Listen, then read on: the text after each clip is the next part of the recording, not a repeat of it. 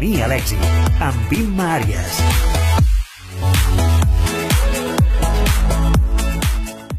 Són les 4, és dimarts, dia 3 de març, i avui és el Dia Mundial dels Noms Únics. Benvinguts i benvingudes a la producció amb Pau Miquel, Laisa Sánchez, Sara Lachap i Nacho Encinas. I la que et parla, Imma Àries, encantada d'estar un dia més amb vosaltres. Al programa d'avui ens acompanyarà Sergi Ferrer Salat per parlar sobre la Fundació de Música Ferrer Salat i moltes altres coses. Parlarem també amb Antoni Font sobre records a Broadway i per finalitzar tindrem el grup de música Art de Triomf. A les tardes de Cultura FM trobaràs el camí a l'èxit. Música, cultura, tendències, emprenedors... Camí a l'èxit, amb Imma Àries. Cada dia de 4 a 5 de la tarda.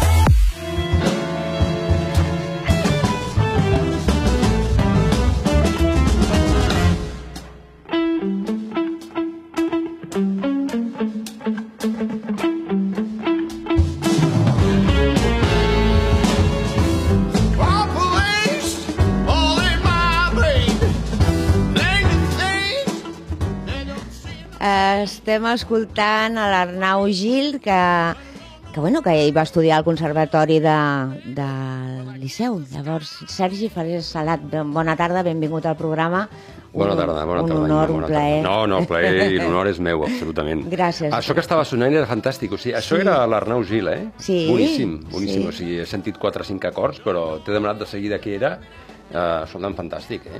Bueno, tu que entens molt de música, No, eh? jo no Perquè- entenc això. No, no sé si entenc o no entenc. El que sí que tinc clar és que és un tema que ens apassiona, però a, no, a tothom, no? O, sigui, o afortunadament a la immensa majoria de la gent. Doncs. Certament, si la música estigués molt més extesa a, a les arrels, molt més arrelada a la societat, encara més, doncs viuríem en un món més equilibrat i més cohesionat, certament. No? Això segur que ho portes tu molt ficat aquí Totalment, i et totalment. dediques absolutament a fer créixer aquesta Fem passió per la música, a les escoles, apropant-te a elles, eh, oferint beques... M'agradaria Fem que... tot el que podem, Jo tot el que... que- podem per utilitzar la Sí. música, la, el poder infinit de la música Sí. com a element de cohesió social. Pot semblar una mica, o pot sonar una mica rimbombant o una mica tòpic, però realment té molt contingut eh, i, i, i molta, un procés reflexiu molt llarg al darrere no? per arribar a aquestes, a aquestes conviccions absolutes.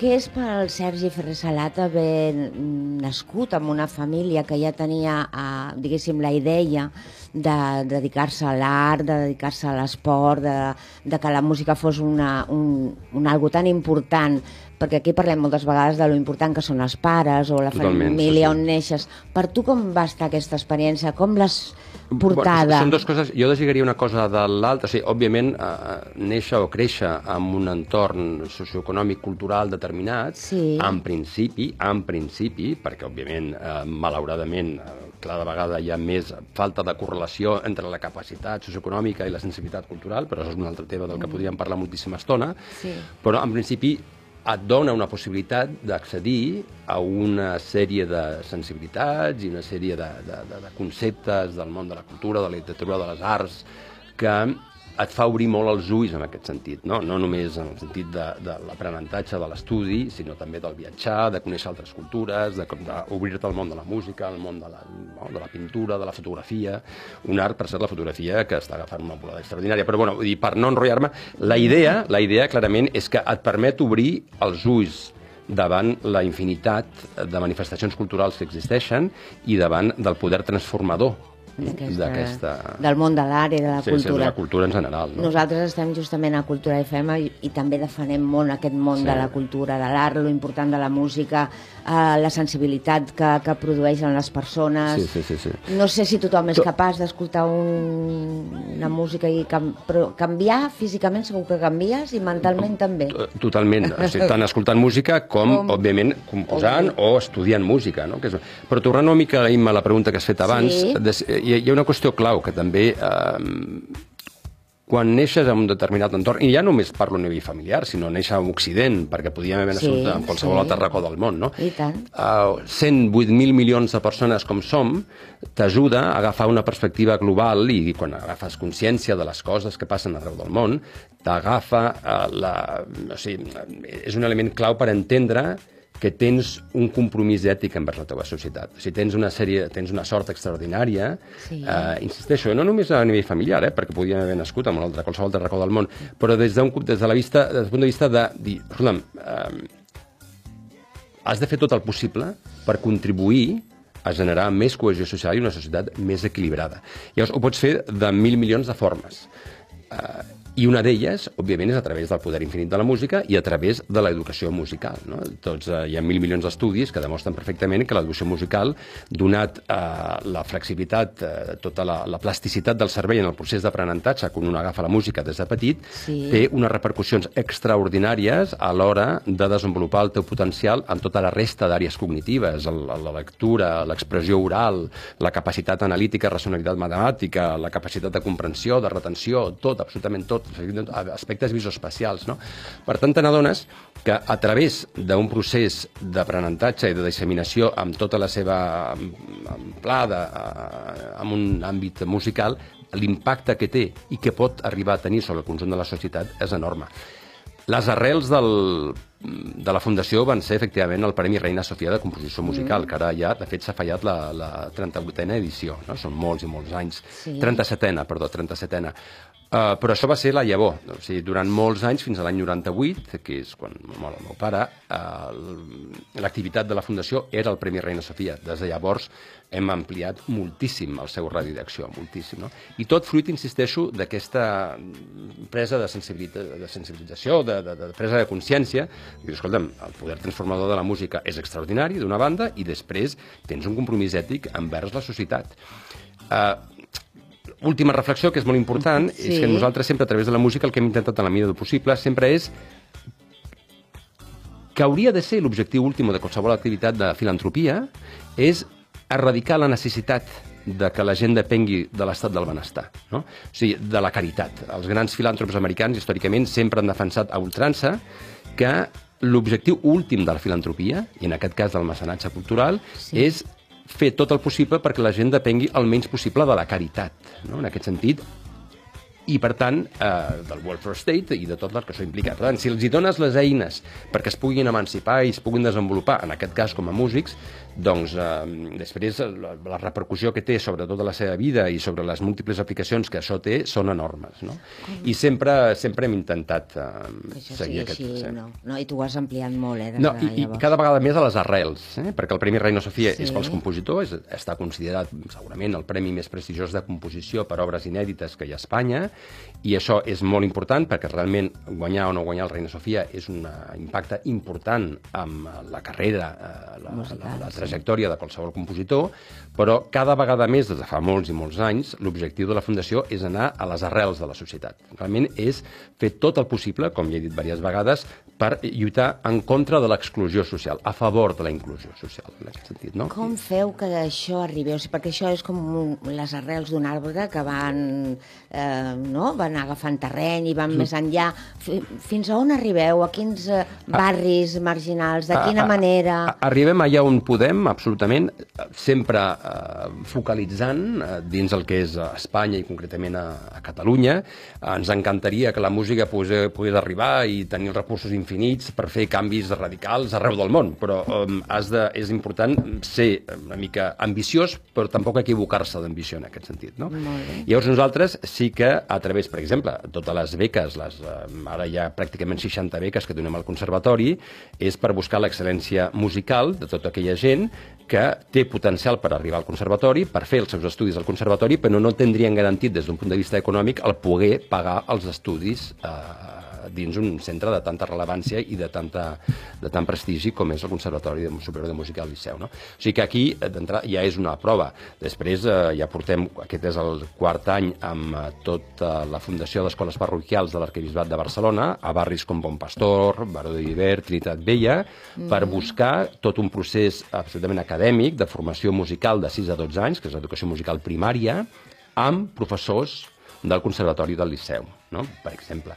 O sigui, això és un projecte que eh, se'ls dona les eines perquè tota aquesta gent i tots aquests nois que tenen un potencial extraordinari però que certament no viuen en un entorn sociocultural de gran passió o de gran coneixement del món de la música, els hi dones aquesta possibilitat no només de que toquin 4 o 5 instruments, sinó de tenir unes bases teòriques musicals que els hi permetrà després, hipotèticament, quan tinguin 12 anys, desenvolupar o no una carrera musical. No? O en tot cas, en tot cas, que la música els hi acompanyi sempre.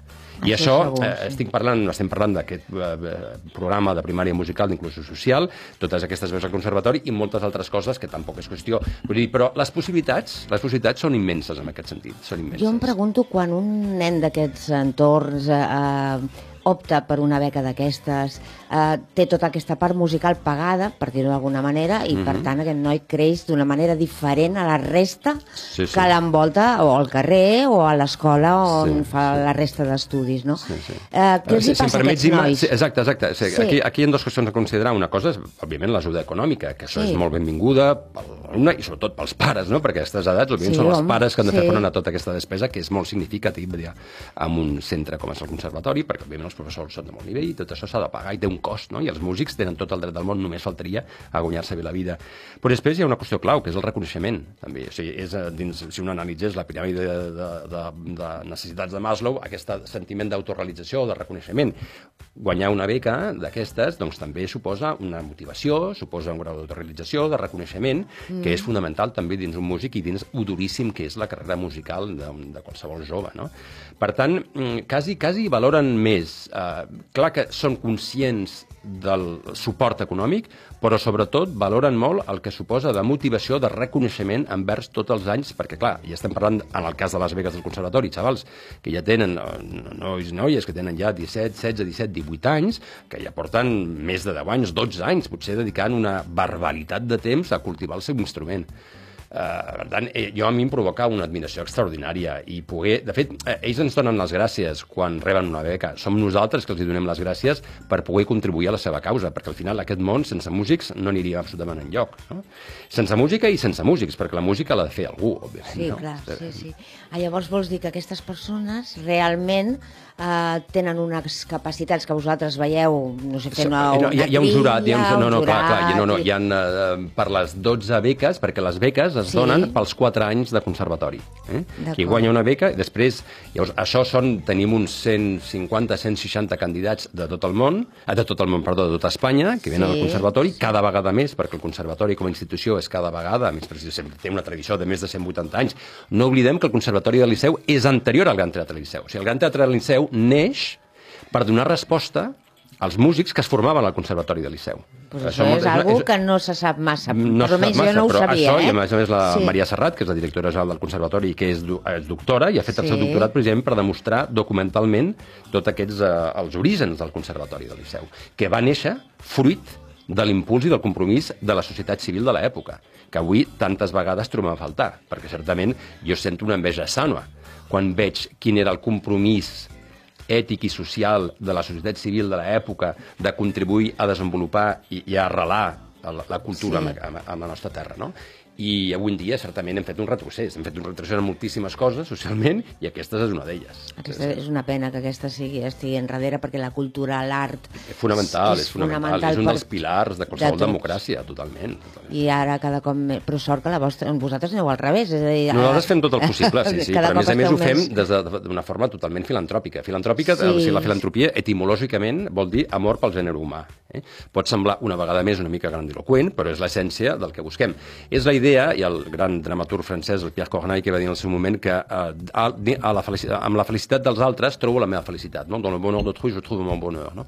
És a dir, fent feliç i poder canviar la vida sí. d'altra gent, un eh, realment aconsegueix una gran part de la seva felicitat en aquest sentit. No? I tu això ho vius diàriament. Totalment, totalment. Això és moltes vegades dir, què hem de fer per aconseguir a través de la Fundació Catalunya Cultura o a través d'altres sí. institucions, què s'ha de fer per aconseguir que hi hagi més sensibilitat cultural en aquest país?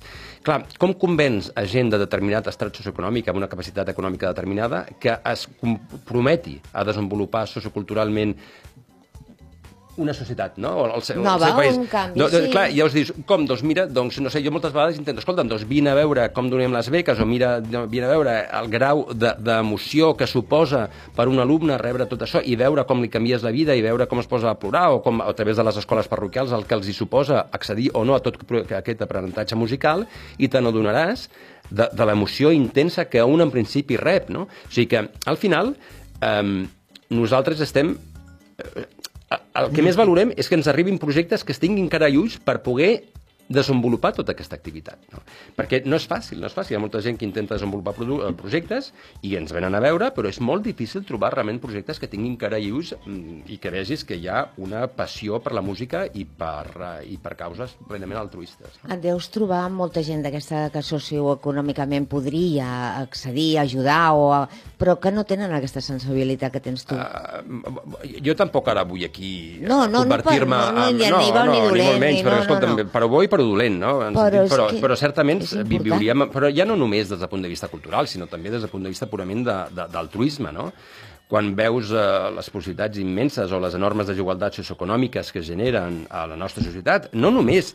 Eh, eh, o sigui, la gent pensa en el nord-sud, no? O sigui, els països desenvolupats els països sí. sí, desenvolupats. Sí. Però dins la nostra societat també hi ha enormes desigualtats socioeconòmiques. I el que moltes vegades la gent oblida és que societats profundament desiguals eh, tenen conseqüències dramàtiques pel conjunt de la societat. És a dir, equality is better for everyone. O sigui, quan més igualitària és una societat, és molt millor per al conjunt de la societat.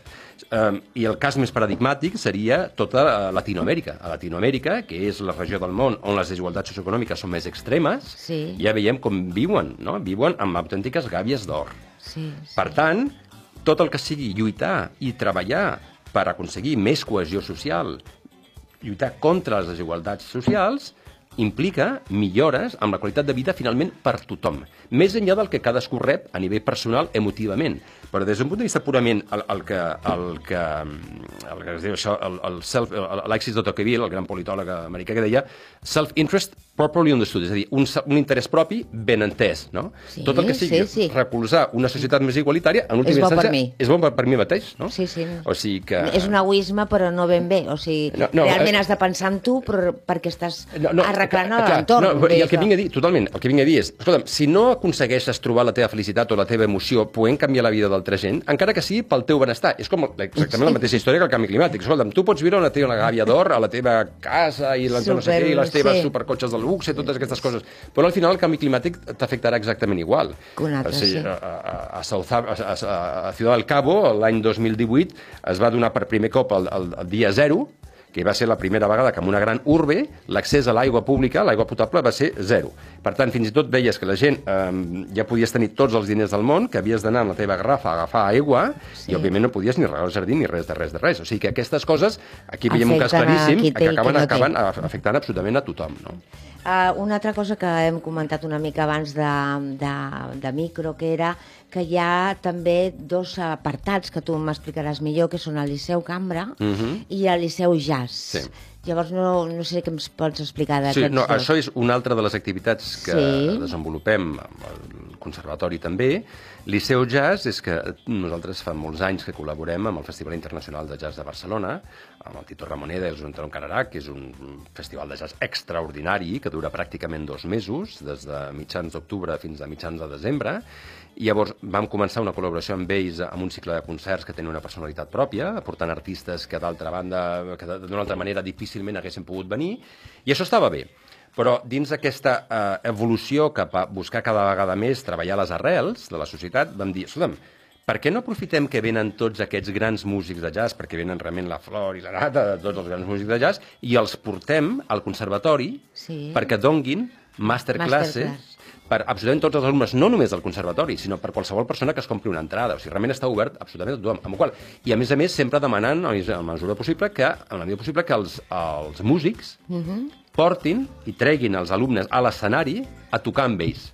Amb la qual has tingut, i, i des d'un Kid Jarrett, eh, passant per un Chick Corea, passant, no, perdó, el Kid Jarrett no, de Chick Corea, passant per Tomatito, qualsevol persona, que moltíssima, que són músics extraordinaris, que passen pel, pel, pel Festival de Jazz, fem tot el possible per portar-los al conservatori. I el mateix amb Liceu Cambra. Liceu Cambra és música clàssica, o sigui, tota la història de música clàssica, durant el segon semestre, o sigui, la primera part de l'any és Liceu Jazz, mm. i Liceu Cambra és, eh, ens posem d'acord, hi ha tot un procés de selecció entre els, entre els professors del conservatori, i aprofitant que venen determinats grans noms de la música clàssica, o ells mateixos seleccionen a grans professors i grans noms de la música clàssica que vinguin al conservatori a fer masterclasses pels alumnes i eh, privada, privadament, o no, no privadament, sí, sinó sí. davant de tothom, no? que és una experiència única. És com si, jo què sé, com si un tenista jove eh, de cop i volta pogués estar allà mitja hora pilotejant, doncs no sé, doncs, amb, amb qualsevol dels grans tenistes que hi ha, no? I per tant és una experiència molt bonica, molt enriquidora, es fan vídeos i clar, veus realment que és una experiència fantàstica, fantàstica. Tu deus veure tot el dia cares plenes d'emoció, no sé si pots anar a tots els events no, aquests, no, però no, bueno... no, m'encantaria, però, però certament, insisteixo, però és que això és dir, escolta'm, d'on surt això? Doncs surt senzillament, no sé, és un tema de veure, de, de la il·lusió que et genera poder veure tota aquesta il·lusió com tu estàs escrivint molt bé, no? És el que dius tu, escolta'm, si tu veus tots aquests, aquests joves, no? Sí, que ja. són tan importants pel nostre país gaudint amb aquestes coses, dius, escolta'm, ole un llum, tu. Jo me'n vaig a dormir, tinc la consciència tranquil·la Eh, i sóc l'home més feliç del O sigui, món. home, és poder, un- Tant de bo poguéssim fer moltes, moltes més coses, i amb els anys anirem fent moltes més coses, moltes més. Teniu més projectes, eh? Sí, molts, molts. Tenim molts més i, i tant de bo poguéssim arribar molt més lluny. Però insisteixo en aquesta idea que de vegades... Sí. Sí. Ves, un altre principi que és molt important i que moltes vegades crec que no es fan correctament. És a dir, hi ha una certa tendència que cadascú vol muntar el seu xiringuito. És a dir, nosaltres podríem haver muntat a l'escola de música frassada. No, per què? Si hi ha un conservatori que funciona a meravella, si hi ha un festival de jazz que funciona a meravella, si hi ha una fundació anexa, que és la, eh, la principal escola per nens amb multidiscapacitat que hi ha a Catalunya, per què no treballem ja institucions que ja estan creades i que funcionen obertament i col·laborem amb ells? No és una qüestió ni molt menys només d'aportar recursos, sinó de treballar conjuntament per desenvolupar nous projectes. No? Fantàstic. I, I, per exemple, una de les últimes col·laboracions amb la que era el Prats, que té Art Transforma, que és una persona que ha- s'ha dedicat sempre en cos i ànima, a través, ella és una música, és una violinista, i es dedica en cos i ànima a art transforma, o sigui, de com transforma a través de la música molts, molts, molts col·lectius socials de Barcelona, no?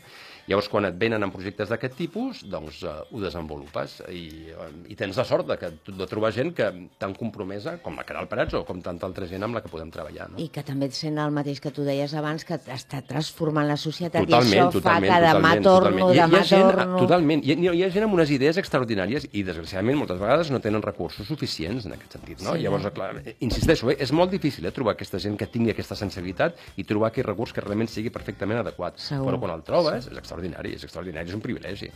Per uh, Sergi Ferrer Salat, eh, com que estem aquí al camí a l'èxit, que és com es diu el programa... Ja estem portem a... 21 minuts, quin horror. No, sí, espera, no, ens queden uns quants. Ja, però has vist, eh? Ens sí. han passat volant, sí o no? Sí, sí, sí, sí escolta. doncs el, aquí el rellotge que no, no ens deixa tranquils, però no, encara tenim un temps.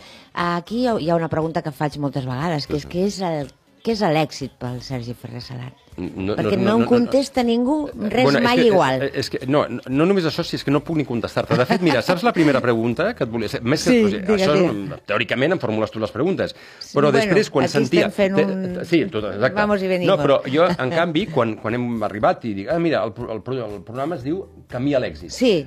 No sé què faig amb aquest programa. és, a dir, és a dir, camí a l'èxit, no, no sé què vol dir això. Jo sí, no sé, no, no sé, no sé, és que no sé, No, conceptualment no sé si he arribat a l'èxit, no sé, és que no, no, jo no he arribat a cap èxit de res. O sigui, de res, de res, de res, de res. O sigui, rebutjo completament qualsevol tipus de relació amb èxit. No, no, Però el camí sí que t'agrada, perquè el camí sí que el Sí, fas però no cada és el dia. camí cap a l'èxit, és el camí cap a, cap a la felicitat fent feliços als altres Molt i canviant bé. vides. O sigui, per tant, camí a l'èxit, jo... Eh, o sigui, Canviarem el títol del no, programa. no, no, no, no, tu m'entens tot el títol que vulguis, però jo, o sigui, aquesta etiqueta mm, no la, no la conceptuo de cap de les maneres. No entra dins el meu esquema mental. Però perquè la paraula èxit per molta gent és estar dalt, ser el Sí. millor, però, si no som res, no si som 8 d'això, eh? milions de persones, som profundament insignificants. Si nosaltres ho mirem des d'una perspectiva temporal i espaial, Sí. som, cada un de nosaltres som la cosa més profundament insignificant. O sigui, som d'una insignificància descomunal. Descomunal. Ara bé, tenim la responsabilitat de fer tot el possible dins aquell entorn en el que vivim, o dins el món que ens ha tocat viure. Viure, no? sí, sí. Ara, que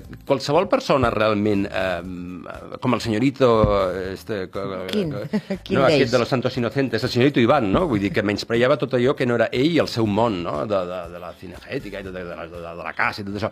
Llavors hi ha molta tendència a creure, hi ha molta tendència, massa tendència, hi ha molta gent que es creu una mica al centre de l'univers o que allà on van són al centre del món. Gent, I això, eh, això realment, quan som 8.000 milions de persones i ens adonem, i insisteixo, no només, no només des del punt de vista eh, de, de, del que suposa eh, les 8 milions de persones, sinó el que és la Terra dins l'univers i el que som dins la, la història de la Terra o de la humanitat. Som, no, no, és que, Res, res, som res. indescriptiblement indescriptiblement insignificants. I, el que, i, ignorants també, perquè Ignorants, jo sempre ignorants. penso que sóc buf, molt sí, sí, ignorant sí, sí, sí, i des sí. d'aquesta igno- ignorància puc eh, observar, puc Exacte, eh, exacte, créixer en exacte. conèixer, vull saber cada dia més coses, aprendre de la gent que ve al programa. Per mi és, eh, això és el plaer més gran que tinc Totalment, d'estar aquí. És el que m'aporteu tots els que veniu, perquè sempre em quedo amb una part. Que bé, I que això bé. que has comentat ara del camí a l'èxit, per mi és molt important, perquè l'èxit per mi no és ni tenir més, ni estar més No. amunt, perquè mai, eh, no, no, va, no va d'això la vida, però em sento que aquest camí de, que anem fent cada dia per voler transformar la societat mm, a- a- en l'entorn més íntim, per mi és, bueno, és tot el, el, que m'omple, no? Sí, sí, sí, jo sóc clar, feliç clar. fent aquestes coses. No, no, no, no, El no, que passa que, bueno, no? cadascú Escolta'm. dintre del I, i a seu més a més, entorn, a més, a no? més Però- transmets molt la passió, vull dir, perquè recordo les vegades que ens hem trobat, sempre desvius per totes aquestes causes, o sigui que és fantàstic, A mi m'agrada molt. I com que també No, no, vaig ja veig. trobar amb tu una persona hipersensible, que dintre del món que l'envolta i de tot el que es pot trobar, no, de dient i, o parlant de Ferrer Salat, de la família, ets la persona més sensible, que no té res a veure amb tot el que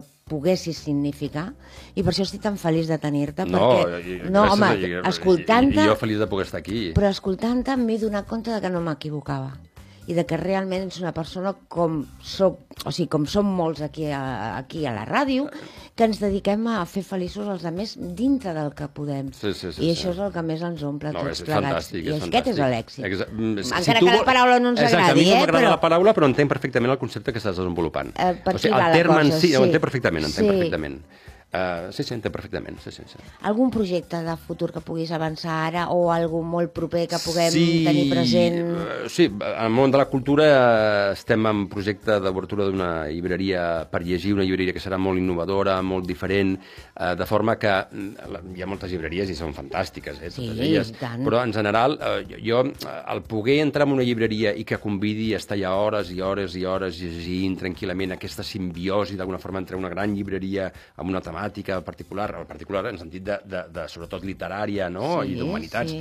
uh, i que puguis estar realment tot un dia tranquil·lament llegint uh, Sí. amb una comoditat extraordinària, doncs això és, és la simbiosi que volem crear amb una llibreria que, és, que ja està en procés de constitució i que tenim Sí, local i tot, sí. i amb un equip fantàstic, um, amb l'Aurea Perelló, amb la Camila Enric, la Marina Espassa uh, i, la, i el Quico Amat, òbviament, és que em estava centrant en les dones i el Quico Amat, per presentar l'escriptor, Sí. i per fer, que es dirà Finestres. Per què es dirà Finestres? Es dirà Finestres perquè un llibre, eh, hi ha aquest aforisme del Julien Green molt bonic que es diu une fenêtre est une, eh, un livre est une fenêtre par laquelle on s'évade. És a dir, un llibre és una finestra, Finestra per la qual un s'evadeix. No? I és veritat. I és, I és molt així. Llavors, per això T'encanta portarà llegir, també, eh?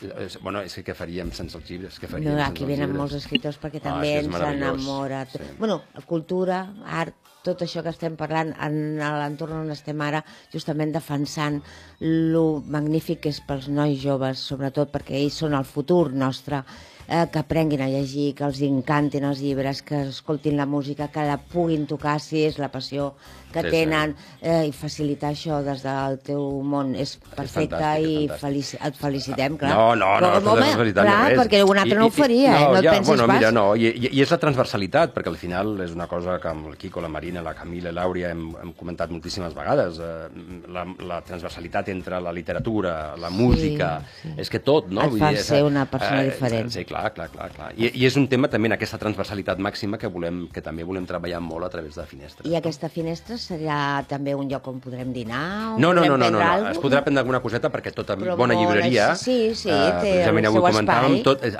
és important que tingui el seu espai, el Reu Raconet, i estarà molt ben cuidat a través de Montbínic i de la cuina de Montbínic, certament. Sí. Però, però, no, no, no. Sí, sí, sí que hi haurà l'espai, però... mm, eh, Perquè, insisteixo, tota bona llibreria ha, Ha de tenir tenir el seu raconet, espai gastronòmic sí, sí. eh, encara que sigui eh, bona qualitat, no quantitat, sinó molt bona qualitat. I serà, i serà, sí. sí doncs serà, aquest serà. any la podrem tenir. Eh, I confiem plenament. Molt bé, doncs eh, ja ens avisaràs quan sigui el moment de poder-hi anar i a disfrutar i a gaudir de totes aquestes coses tan maques que se't venen al cap i que comparteixes amb més gent i que acaben sent el que són. Uh, algo molt maco a compartir i ajudar moltes persones. Bé, sobretot gràcies a vosaltres per ajudar-nos a, a disseminar totes aquestes Pues- pues... reflexions i aquestes inquietuds. No? M'agrada Sí, molt sí. justament perquè lo important d'aquest programa o d'aquesta estoneta que hem tingut és tot el que transmets, tot el que pot arribar a moltes persones i que es donguin compte de lo important que és el món de la cultura, de la música, dels llibres, de,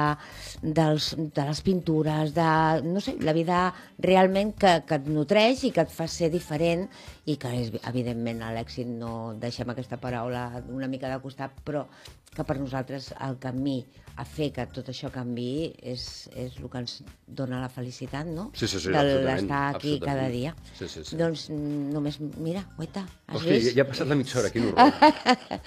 Se'ns ha passat volant. Llàstima jo- que no tinguem la màquina del temps, no? Sí, I, per i podríem tornar enrere. Bueno, o Oh. tornar enrere, encara, fins i tot. Doncs aquí saps que tens casa teva quan no, vulguis I moltes venir. felicitats per aquest programa fantàstic. Eh, Moltíssimes gràcies per aquest eh, CD, Sí, que que l'escoltarem amb, molt de- molt de carinyo de l'Arnau Gil, que, vamos, amb moltíssima il·lusió. I felicitats i molta força amb aquest eh, programa fantàstic que teniu. Endavant, seguirem. Gràcies, No, gràcies a Sergi. vosaltres. Moltíssimes gràcies. gràcies. a vosaltres. Bona tarda. Gràcies.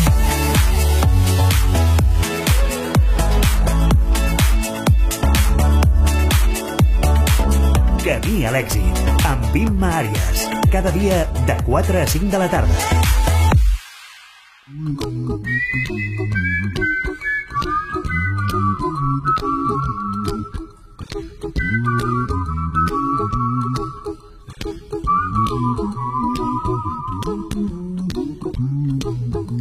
Here's a little song I wrote. You might want to sing it note for note. Don't worry. Be happy. In every life we have some trouble. When you worry, you make it double. Don't worry. Be happy. Don't worry. Be happy now.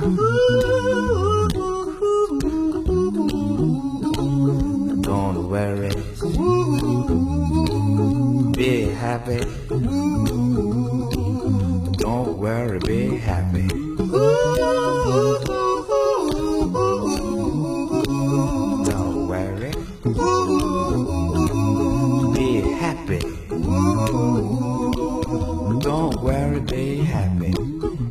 No place to lay your head. Somebody came and took your bed. Don't worry. Be happy. The landlord say your rent is late. He may have to litigate. Don't worry. Be happy. Look at me, I'm happy. Don't worry. Be happy. I give you my phone number. When you worry, call me. I make you happy. Don't worry. Be happy. Trobaràs tots els podcasts de Camí a l'èxit a culturafm.com. Camí a l'èxit, amb Imma Àries. Cada dia de 4 a 5 de la tarda. I amb la cançó Don't Worry Be Happy de Bobby McFerrin entrem a parlar amb Antoni Font. Bona tarda, Antoni. Hola, bona tarda. Antoni Fontmir és el director de muntatge de records a Broadway, que en honor al desè aniversari de la companyia La Nota Teatre torna als escenaris. Aquest espectacle el trobarem tots els dilluns de març a l'Almeria Teatre. Exacte. Exacte. A l'Almeria Teatre. Molt bé. Ahir vam fer l'estrena i tothom que vulgui ens pot trobar allà que, que reviurem grans moments a Broadway. Molt bé, doncs de què tracta aquests records a Broadway? De moment justament de Broadway, que els heu eh, recopilat, eh, com ha anat la cosa? D'on Sí, vas... és, un- És Digues, un digues. espectacle que va néixer el, ara fa 8 anys, Mm. que va arribar a Barcelona, es va fer al Versus Teatre, i l'espectacle explica la història de Broadway explicada a través de les seves pròpies cançons. Per tant, vam dir, home, fem 10 anys, 10 anys és una fita important, Sí. eh, i més fent teatre, que Mm. costa molt, Sí, i vam són dir, tornem-ho a fer. Però vam dir, home, ja si ho tornem a fer, no ho tornem a fer igual. Uh, el repartiment és diferent, uh, i clar, com que l'espectacle explica la història de Broadway, clar, fa 8 anys l'acabàvem just el 2011. I a Broadway han passat moltes coses des del 2011 fins ara. Per tant, hi hem afegit tota l'actualitat que ha passat a Broadway. Perquè comencem al 1904 i Mm. acabem al 2020. O sigui que, que esteu a la última, no se us escapat res de, de, de l'últim que ha sortit, Exacte, esteu absolutament al dia. En podran quant a- veure la gent, la gent la gent que vingui, perdona, la gent Digues, que vingui digues. podran veure eh, es, eh, el català, per exemple, eh, Hamilton, que és un musical d'última fornada, Dear Ever Hansen, Jersey Boys, Wicked, eh, aquests títols molt famosos del, Sí. dels últim, del The Book of Mormon, de l'última fornada del teatre musical, i també trobaran els grans clàssics que han fet avançar el gènere cap a on són. I diem que aquells clàssics, si no haguessin existit, doncs segurament el teatre musical ara segurament seria diferent. Quantes persones formeu part d'aquest projecte, que ja fa 10 anys que, que està... Eh, bueno, que està en marxa Sí. i que dura i dura i dura. Digues, Sí, quanta mira. gent hi ha darrere? La, la nota teatre som bàsicament dos, uh, dos components, que són el Marc Casanova i jo mateix, Antoni Font, però depèn del projecte ens anem envoltant de, de diferents persones. No? Uh, quan ho vam fer, a l'inici ens vam envoltar de l'Arnau Tordera, que és el nostre arranjador i que és el cantant i líder del grup Obeses, i ens ha fet tots els arreglos d'aquests eh, d'aquests temes de Broadway perquè no els sentiran com acostumen a, a, a sentir quan es fa un concert de Broadway, perquè la gràcia és que són quatre nois que estan a l'escenari, que canten totalment en directe i tota l'estona a quatre veus. I que els actors són actors, cantants, músics i ballarins. Fan tot a sobre l'escenari. Molt bé, doncs eh, quina importància té la història de Broadway en les vostres obres i especialment en aquesta, i per tu especialment, Antoni Fontmir, què, què representa tot això? T'en- T'encanten els musicals? Com, eh, com és el que has arribat on estàs i que pretens seguir en aquest camí? Sí, mira, el... darrerament es diu que a Barcelona i a Catalunya hi ha com aquesta fornada no, que es diu, entre cometes, deixem-ho així, l'auge El del teatre musical. sí, Això sí. és perquè hi ha molts més professionals que jo i jo mateix, que Mm. fa molts anys que, que treballem perquè, perquè el teatre musical tingui un lloc a Catalunya que sempre hi ha sigut, malgrat hi han hagut èpoques més altes i més baixes. Llavors, eh, una de les feines que faig, a part d'actuar, dono classes de pedagogia teatral i de història del teatre musical. I ens trobàvem que hi ha les generacions eh, noves no coneixen eh, els orígens del teatre musical. Llavors, eh, crec que és important per un intèrpret i pel públic que ho va veure que Sí. coneixi eh, doncs, eh, com, com ha evolucionat aquesta història, no? Perquè més va molt lligat a la història de la música, perquè passem des del ragtime, al jazz, al sinfònic, al rock, al pop, al rap, és a dir, que hi trobes molts estils. I hi havia com una mica aquesta visió de si ho coneixem, segurament tots com a intèrprets o com a espectadors anirem a llocs eh, millors, no? I podrem seguir sumant, perquè si no sempre sembla que, que comencem de zero. I també és important, i fem aquesta reflexió, fem tots aquests més de entre els incidentals i temes petits que apareixen allà, hi ha més de 48 temes que es presenten en una hora i deu d'espectacle Sí. i que estan tots adaptats al català. Alguns per primera vegada, perquè així com, per exemple, tenim en català tots els Shakespeare, tots els Chekhov, tots Mhm. els autors de teatre de text, de tots els clàssics que han canviat la història del teatre musical, segurament només tenim eh, tres adaptats al català. Per tant, diguem-ne, encara hi ha moltes mancances I a, a reivindicar. I l'espectacle, a part de ser un viatge espectacular per la història de Broadway, reivindica totes les coses que ens falten encara avui per conèixer. Molt bé, doncs eh, des d'aquí les eh, meves felicitacions de, per tot aquest interès en que això vagi endavant i que no quedi res per traduir al català, no?, al final. Vull dir, seria excel·lent Sí, que sí. passés això, no? I tant, i tant, perquè, per exemple, eh, és curiós, per exemple, West Side Story, no? Sí. que és un musical que coneix tothom, no existeix una traducció íntegra al català. I és una obra que, diguem-ne, és cap dalt del gènere, no? Seria com si de, uh, de cop i volta mm, de, de William Shakespeare, Romeu i Julieta no estigués traduït al català. Ens posaríem tots les mans al cap, perquè Shakespeare és un autor molt important. Segons doncs, Leonard Bernstein i Stephen Sondheim, que són el músic i el lletrista de West Side Story, dins la història de la música i dins la història del teatre musical, són autors també molt importants que mereixem tenir-los en el nostre idioma. I qui diu aquests podria dir Cole Porter, George Gershwin, uh, Irving Berlin, uh, els grans clàssics del teatre musical.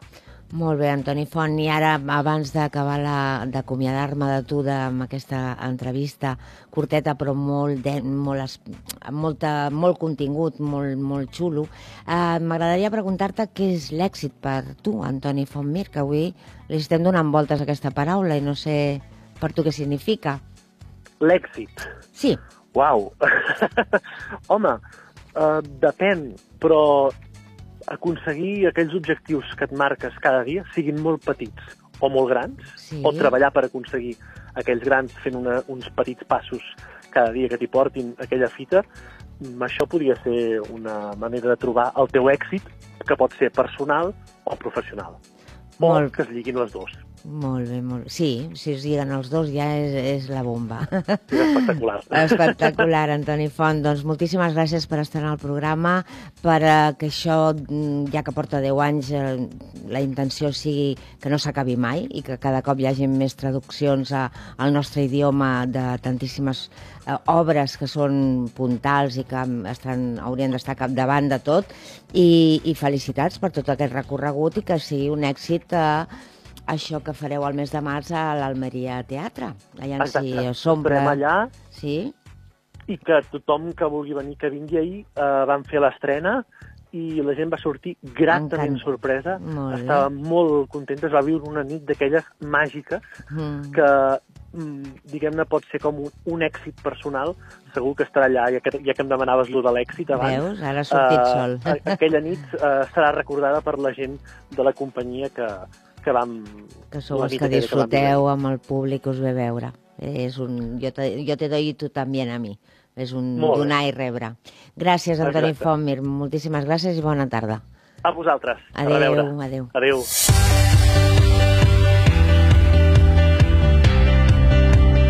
Música, cultura, tendències, emprenedors... Camí a l'èxit, amb Imma Àries. Cada dia de 4 a 5 de la tarda.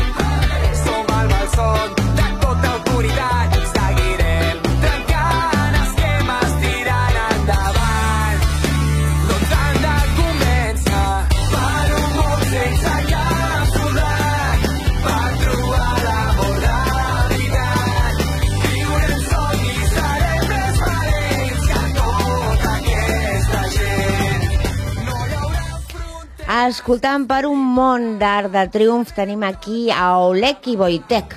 Hola, com estàs? Molt Bona bones. tarda. Molt bona tarda. A més, us hi sembleu, eh? Que sou germans. Bueno, és que una miqueta. I podríem dir fins i tot bessons. Bessons, a més a més de germans, bessons. Clavats. Aquí estem. Aquí esteu. Doncs eh, Art de Triomf és un grup de rock català, no? És això el que, el que heu creat vosaltres, que sou nascuts també a la ciutat de Barcelona. Sí, sí, no, som de Barcelona, bueno, nascut a, bueno, a la zona del Maresme, al Maresme tropical, però ara estem vivint tropical, a... per això sou tan rossets. Sí, bueno, és, és una petita zona que sí que ja la gent és bastant rosseta. Eh, que si veus? Hi ha molt de guiri, saps? O sigui, llo- lloret, saps? S'enganxa, no? Doncs pues deu ser això. Bueno, la, la vostra música el que voleu és explicar i reivindicar moltes coses. I tant. Tot tant. el que sigui possible. Clar, vulguis o no, la música transmet alguna cosa, explica alguna cosa, si no, Oh, tampoc si no té gaire no, sentit. bueno, home, si només sona música, doncs també transmet el so. També, també, també, també, també diu també. coses, eh que sí? Però a més a més li poseu lletra, per tant encara diu més coses. Correcte? Tal qual, sí, sí, sí. Què, què feu? Compo es- composeu la música, composeu la lletra... Per nosaltres som, solitos, no som, una, solitos... no som de melodia, no som de melodia. Agafem, eh, ens- quan ens surt una melodia bonica, una melodia que a nosaltres ens dona d'això, doncs, comencem a escriure una lletra i bueno, ho presentem al grup, portem al local i llavors quan tenim una cançó que està acabada ja anem a l'estudi i és on acaba d'explotar, on acabem de, de produir-la i fer que la cançó faci ballar. El que sí que sempre pensem és en, és en el directe, vull dir, quan estàs tu solet a casa tocant la guitarra, el que estàs pensant tota l'estona és com, com serà això en directe? Que com... t'imagines un, est un estadi, no? No, jo no, no m'imagino un, est- un estadi, però m'imagino una, una, una sala gran i dius, vale, doncs aquí estem i, i com es transmet aquesta energia al, al públic, com ens respondran, els agradarà? Llavors és una miqueta, eh, en base a això és, és on anem tirant. I és música positiva. El que m'estranya molt és que no pensis en un, en un estadi. Perquè diuen que els somnis, quan més grans, millors. I tant. I tant. T'ha O sigui, t'ha mentit, eh? que No, pensis en un estadi. Ha tirat de modèstia, No, no, no, però és que és, és, és una cosa... Jo crec que penso en El- el- l'estadi, el, so- però- Els somnis és una cosa, després, clar, no puc vindre aquí, no, penso en estadis, perquè després això m'ho tiraran encara. No, no, perquè això són coses personals i sentiments que està molt bé tenir-los, encara que després la vida et porti a altres coses. Però això el somni és molt tòpic, perquè realment tu com somies i ets artista, mai no somies en, la, en la, les millors opcions, sempre somies amb les pitjors. Sí. És a dir, quan somies, somies en un concert que està buit, un Ja, concert que que, no ve surt ningú, fatal, un concert que... Petes totes les cordes de la guitarra. Exacte, i Ah, després, sí? quan arribes al concert i baixem de l'escenari i tot ha sortit perfecte, és a dir, mira, escolta, això és el nostre somni, no hem tingut que anar a dormir per viure el nostre somni. Doncs m'agrada molt que esteu en aquesta sintonia, perquè a més és com tots, una mica tots els que comuniquem o que estem, sempre penses, "Ai, Déu meu, avui no sé què passarà aquí, perquè mira com estic, o mira... I al final surts i dius, bueno, hem fet el millor que hem pogut, eh, ens agrada el que fem, hi ha una passió infinita darrere i llavors no poden sortir les coses malament, segur, És que és mai. impossible. El passat 28 de febrer vau presentar Nascuts per molestar. Res, no han passat ni, ni, ni cinc dies encara. Eh, Sí, jo, jo m'he perdut una mica, però sí, fa molt poquet que anem de, el divendres, que et penso, El divendres no? va sortir Nascuts per molestar, és un, un àlbum que hem estat treballant, bueno, tot el projecte l'hem estat treballant fa dos anys, que és quan vam començar des d'una una mica la part de- de- d'idear el projecte, de, de, de buscar la gent que volia, que volia tocar música amb nosaltres, Sí. i hem fet 12 cançons que són, bueno, que estem super orgullosos d'elles, és a dir... I quantes persones formeu aquest grup? Som set persones, eh? Set. Set, set. Eh, vull dir, a veure, eh, el que hem volgut fer és juntar tots els amics, que, que, que no faltés ningú, saps? I lla- llavors, quan, eh, quan hi havia un que es quedava fora, li dèiem, a veure, a buscar un instrument. Ah, sí? Aprèn... no, no. El fèieu aprendre a trucar o alguna no? Perquè dius, mira, agafa la guitarra i dona, aviam com et surt això. O què? la qüestió era que est estigués eh, integrat. Eh, eh, vol- volíem que tot el, tot el, el grupet d'amics doncs, estigués una miqueta a dintre, saps? I tothom tenia intenció i ganes de, sí, sí, de, de fer música i de, de això de nascuts per molestar, de què tracta realment? Què voleu? Molestar la gent? Heu, per, heu nascut per molestar? Que les cançons molestin és algo que voleu perquè realment moureu consciències? No ho sé. Bàsic, bàsic, bàsic, bàsicament és per ser una mica diferents i tocar, tocar els nassos. És a dir, nosaltres quan, quan, quan fem música volem que la gent escolti i, i sorprendre d'aquella manera. Dir, ostres, mira, és que aquests estan ja... Han vingut aquí a ficar, el, a, ficar, a ficar la cama, han, ficat, han vingut aquí a... Després tiren tomàquets i no us heu no, d'estranyar. no, no, no, pa- no passa res que, No? no? que, que, que els tirin, vull dir, aquí ja, ja, ja, ja veria tot, eh? hi haurà gent que li agrada la nostra música, que no li agrada, però jo crec que nascut molt molestar és una mica de més, és per, per la, la gent una mica que viu en la, indif- en la indiferència, saps? O sigui, eh, estem visquent una, una època que, que les coses no són tampoc fàcils, saps? Llavors, llavors sota tot el, que es queda una miqueta a l'equidistància no, no, no estem d'acord. Jo crec que cal, cal molestar per millorar la situació de, de, de, de tot. Molt bé, doncs eh, això m'ha encantat. I tu què dius? Estàs d'acord amb ell o... Estic super- Sou A- a- tan en tan bessons que esteu tot el dia d'acord un amb l'altre, No, o no? no sempre, però aquí l'ha clavat, el tio, eh? Ho ha clavat, ho ha clavat. Ha dit alguna molt maco i molt cert, a més. És algo que ens trobem molt... Quantes cançons té l'àlbum? Quantes? 12. 12. Us agrada el 12? Havíem composat moltes més, és a dir, quan, Ah, ah, quan crees un àlbum pues, sempre acabes tenint un munt de temes i moltes demos que a l'estudi acabes seleccionant i dius, mira, aquesta entra, aquesta no entra, hi ha, hi ha molts descartes que, que ens sap molt de greu que no han entrat, Fa, fa, fa, fa mal, eh? Perquè Fa tu, molt de tu mal. tens, quan, quan composes una Bueno, cançó... però no les llences, no? Les reserves, no? No, no, no, no reserves, eh? Jo crec que Les és una... llences? És, sí, sí, vull dir, es queden allà. Descartes Vull dir, i eh, punt. però ja també és bonic, eh? Perquè hi ha algun dia que ens que agafes la guitarra amb el teu germà i dius, mira, te'n recordes aquella cançó que estàvem treballant tal? aquell no sé tema, què?" i potser alguna part d'aquella cançó acaba sent um, Part d'una altra, part, part d'una diferent. part d'una altra, és a dir que vulguis o no doncs, tenim una història de notes de veu al mòbil uh, que, és, que bueno, no s'acaba mai Doncs eh, alguna experiència que recordeu a l'hora de crear aquest àlbum, quan estàveu eh, abans de que estiguéssiu els set junts, si vau començar els dos sols... Mira, nosaltres portem- Eh, com va anar tot això? Mira, nosaltres portem tocant música des de, des de molt petits, eh? Vull dir, ell, ell és pianista, jo soc violinista, 8 anys, després hem tingut un projecte de, de més de 10 anys que era, que era més rockero i ens vam quedar una miqueta... eh, Es va acabar aquella època i vam dir, escolta, eh, necessitem tornar a engegar al- algun altre projecte, vull dir, perquè eh, portàvem com dos anys sense fer absolutament res de, de música i tenia, tens aquesta, aquesta, aquesta ansietat de, de "Ostres, necessito pujar un altre cop a l'escenari, necessito... és com una droga, eh? Sí, sí, tota, totalment. Llavors eh, vam dir, Oleg, tornem, tornem a fer-ho. Em, què fem? volem pujar a un escenari com abans millor i clar, treure un nou projecte, treure un àlbum era, era essencial per, fer, per, per arribar a aquest objectiu. A més, vosaltres sou d'aquells que dic, vull això i ho tinc i... Com ho saps? Estic convençuda, no cal només escoltar el que dieu, amb la passió que la dieu, no sé si us seguirà tothom, o si us fan casa a casa o no, o si us costa molt tirar endavant tot el projecte, però jo crec que ho teniu molt clar. Al, principi, al principi sempre s'ho prenen a broma. Clar, a S'ho prenien a broma, No, ja també, tothom s'ho pren a broma. Diu, bueno, que ara farem un grup eh, que es dirà Art de Ah, Triomf, que molt tal. bé. Diu, molt, molt bé, doncs, enda, endavant, un altre projecte, no? Perquè serà, es, es fica a la, a la llista de projectes, però, però aquest realment eh, és un projecte que li hem ficat totes les ganes, tota l'energia i, L'amor. i, i sobretot amor i cor. I amb el meu germà, quan un no està allà per, eh, per estar a dalt de tot, eh, si no, hòstia, està l'altre. És a dir, és la, és la part positiva de ser, de ser dos. Us porteu bé. Sí, Sí, bastant. Teniu més germans? sí. Teniu més? Som, som una família prou grossa, de sang, Sí. de, de sang som els únics, però després uh, Bueno, a, la, a, la, a la fa- família ara som bueno, famílies, per una banda madre, 4, per, per una banda immenses, 3, sí. Vull vull dir dir, que, que, que, els Nadals són molt, molt divertits, eh? Bueno, qua, això de pujar a l'escenari, en quants heu pujat o... hem fet de tot. Durant la nostra Vinga, vida artística expliqueu. hem pujat des de... Vam tocar al Camp Nou? Ah, Sí, sí, vam tocar al Camp Nou, sí, vam, a la celebració... A la celebració del Tiplet. Vull dir, ens, ens van convidar i vam, No vam, m'ho vam anar allà. Va, va, ser, va ser una experiència molt, molt guapa. A més, perquè nosaltres ja, quan estàvem eh, veient el, la, la final, sabíem de que si el Barça guanyava, nosaltres anàvem a tocar el, a la celebració. Llavors, Estàvem jugant dos finals. Per això va guanyar el Barça, no? Que estàveu allà dient, "Gua- vinga, això, que això acabi... Això, això, això ha sigut molt, va, va ser una experiència molt guapa, però és que hem viscut de, de, de totes, eh? Hem tocat des de la sala més petita, eh, hem tocat... Eh, un festival a Xangai on hi havia 30.000 o 40.000 persones que era, que era molt bèstia a la Xina, hem tocat al Japó, hem tocat a Rússia, però això, form, això forma M'heu part... enredat ben bé, eh, quan ell ha dit eh, penso en estadis i resulta que com si fos algo tan llunyà i resulta que ja hi heu estat. Però saps què passa? Tenim un problema, que el, Què? nosaltres no vivim del passat, vivim del futur, i ara mateix Art de Triomf és el nostre present i el nostre futur, i on hi posem més ganes no és a viure del passat, i hòstia, hem fet, el que hem fet ja queda Ja, darrere. el passat. Hi ha moltes coses que Però també volem... és el present, eh? el, el passat Clar. és el present.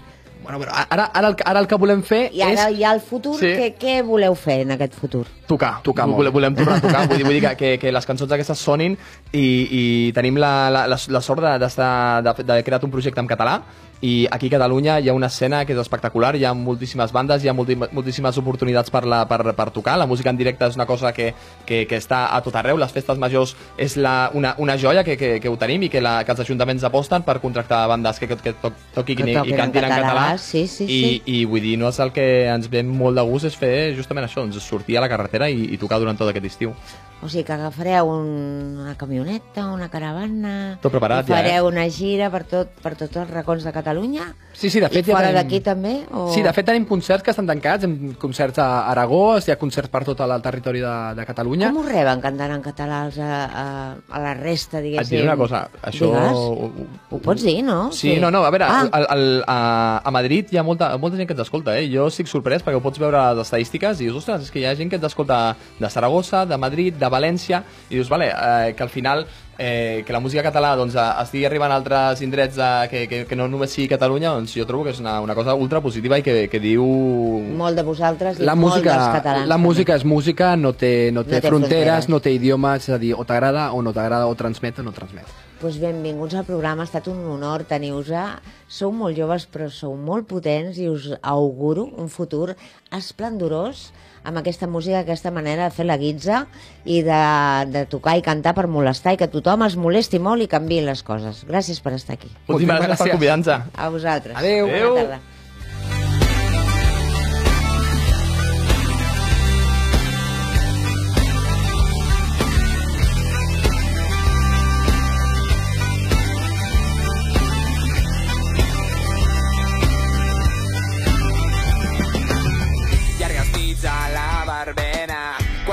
Sota la lluna plena. Quan la nostra mirada es creua, deixa espurna que pren la foguera. Aquests anys no m'han canviat, te'n recordes de mi? A la meva sang,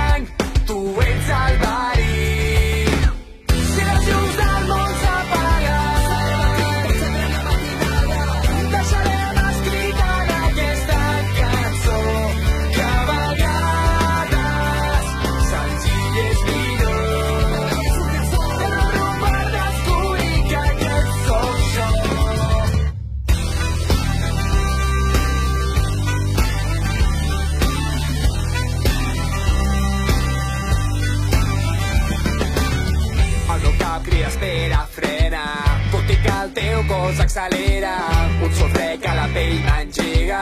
No hi ha mar que apagui el foc que crema. Tatuada tinc l'espina que em vas clavar. Junts som l'error que ens va condemnar. Si A les tardes de Cultura FM trobaràs el camí a l'èxit. Música, cultura, tendències, emprenedors... Camí a l'èxit, amb Imma Àries. Cada dia de 4 a 5 de la tarda. Ara anem a connectar amb el Servei Català de Trànsit. Bona tarda, Eduard. Hola, bona tarda. Doncs a aquesta hora el trànsit en general es manté encara estable, poc volum de circulació, per tant de moment no hi ha grans eh, problemes. Sí que hem de destacar alguna incidència, per exemple a l'eix transversal a la C25 a l'altura de Sant Fruitós de Bages, en sentit Girona hi ha un carril obert, un sol carril obert a causa d'un accident de- d'avui, d'aquest eh, matí a primera hora, queda l'entrada 140 tallada a aquesta C25 en aquest punt, a Sant Fruitós de, de Bages. D'altra banda, pel que fa al volum de trànsit, destaquem un petit tram de retencions, aquí sí, a la ronda de dalt de Barcelona, entre Diagonal i Sarrià, sentit eh, Besòs, i un cert augment, això sí, a l'autopista P7 al tram de Bàrbara, del Vallès, en sentit Tarragona. És tot, bona tarda. Bona tarda, Eduard. Gràcies. Trobaràs tots els podcasts de Camí a l'èxit a culturafm.com. Camí a l'èxit, amb Imma Àries. Cada dia de 4 a 5 de la tarda.